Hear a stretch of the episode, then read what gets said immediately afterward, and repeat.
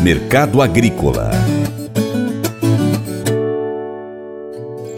A semana passada foi marcada pelo atraso no plantio da safrinha 2023, melhoras pontuais nas condições de lavouras de milho na Argentina, clima favorável para o plantio e retomada das compras chinesas, com expectativa de aumento na demanda. O atraso na colheita da soja vem atrasando o plantio do milho safrinha 2023, o que preocupa as indústrias chinesas que estão contando com a chegada desse grão, mais ou menos ali para meados de junho, início de julho, no mercado. O milho brasileiro se torna mais atrativo nessa época do ano por conta da oferta que chega ao mercado com a colheita da safrinha. E sabendo disso, a China já realizou compras para embarque no mês de junho 23. Em relação às exportações do milho brasileiro, houve recorde de volume exportado em janeiro, atingindo em torno de 6,3 milhões de toneladas, de acordo com a Secretaria de Exportação, a SESEX. Esse volume foi muito atípico a essa época do ano, reforçando o interesse de outros países uh, pelo milho do Brasil. O consultor Vlamir Brandaliz está otimista quanto ao volume da safrinha brasileira. O mercado do milho também em Chicago, ele anda sendo limitado. Ele foi lá, trabalhava acima de 6,80 o bucho, perdeu 6,80, agora vem trabalhando acima de 6,70 o março, maio, acima de 6,60 no julho e os meses mais longos já da safra americana tentando segurar acima de 6 dólares o bucho. Mas o produtor americano olha que 6 dólares o bucho para milho, ele é favorável ao produtor aí, se levar em consideração que tem um prêmio de praticamente 100 pontos. Então se pega 6 dólares Chicago mais 100 pontos no prêmio, está 7 dólares o bucho na milha americana. Então é um olho aí que pode ter a pressão aí do, do quando usa divulgar o Outlook Forum com aumento de área. Pode ter aumento de área se o produtor começar a olhar por essa linha das cotações futuras. No mercado brasileiro, o que temos é a colheita da safra de verão ganhando ritmo no Rio Grande do Sul, porque a seca está acelerada e a, acaba adiantando as lavouras ainda mais e prejudicando mais a produtividade. E mesmo com quebra grande de safra de produtividade gaúcha, a cotação segue pressionada, né? Balcão de 80 a 82 ali no mercado gaúcho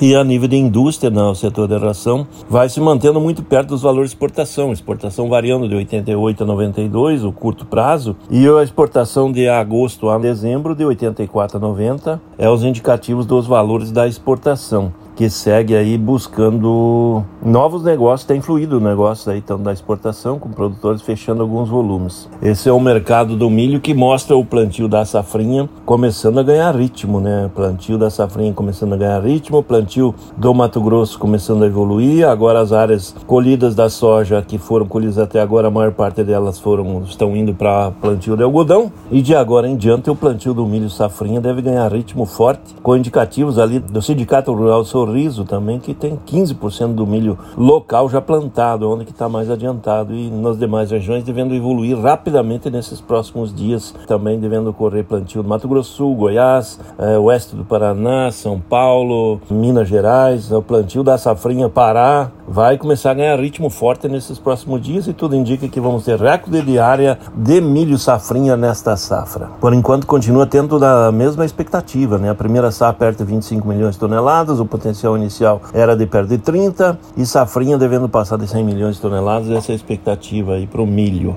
O negócio segue baseado na exportação, que é o balizador de formação do preço no mercado interno.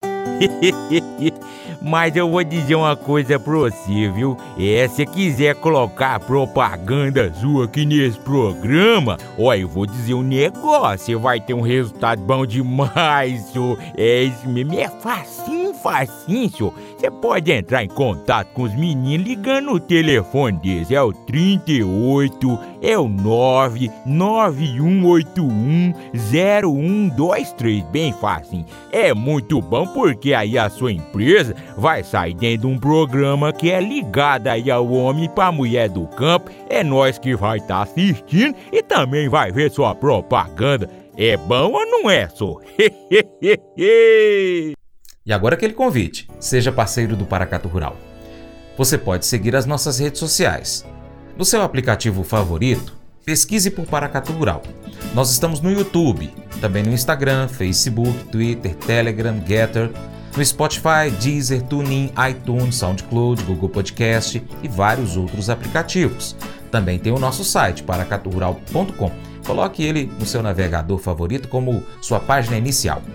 Também você pode curtir, comentar, salvar, compartilhar as publicações, marcar o Paracatu Rural, marcar os seus amigos, comentar os vídeos, os posts e os áudios.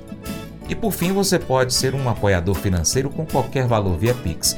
E se você é empresário, é investidor, traga a sua empresa, a sua marca para o Paracatu Rural. Anuncie no site, no programa, nas redes sociais. Nós precisamos de você para a gente continuar trazendo aqui as, as informações e as notícias do agronegócio.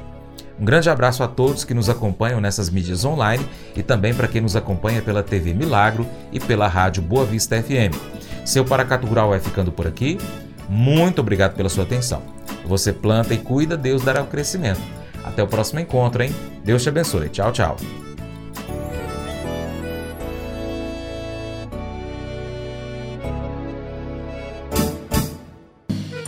Acordo de manhã para prosear no mundo do campo, as notícias escutar. Vem com a gente em toda a região com o seu programa Paracatu Rural. Tem notícias, informação e o mais importante, sua participação. Programa Paracatu Rural. Programa Paracatu Rural.